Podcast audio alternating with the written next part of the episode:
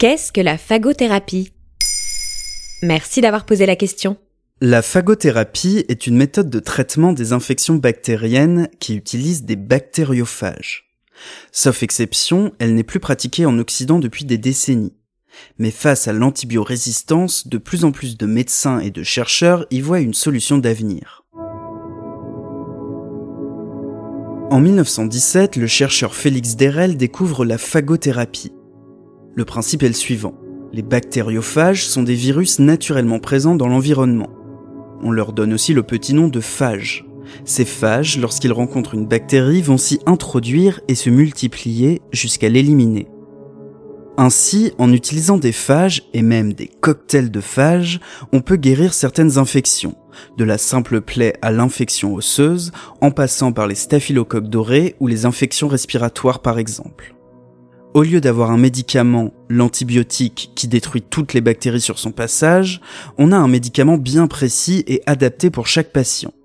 On parle même d'autophage, un genre de phage personnalisé. Alors pourquoi on soigne les infections avec des antibiotiques plutôt qu'avec des phages? Eh bien, au moment de l'invention des antibiotiques, les pouvoirs publics ont considéré qu'ils étaient plus pratiques. Si bien qu'on a progressivement oublié les phages, en France, l'Institut Pasteur a détruit ses dernières réserves de phages dans les années 80.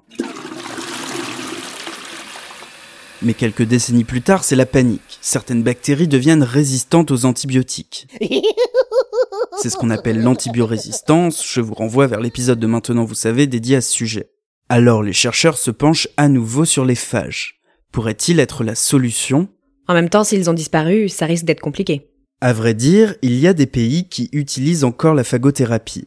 C'est le cas notamment de la Géorgie. Alors, depuis que l'on reparle de la phagothérapie en Europe, certains malades paient des milliers d'euros pour se rendre à Tbilissi, la capitale du pays, pour suivre une phagothérapie pendant quelques semaines.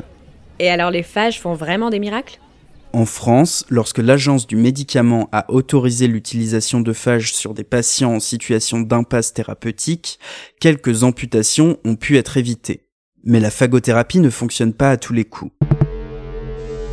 De nouvelles recherches sont nécessaires pour identifier les phages, mais aussi leur mode de production, qui doit respecter les normes européennes.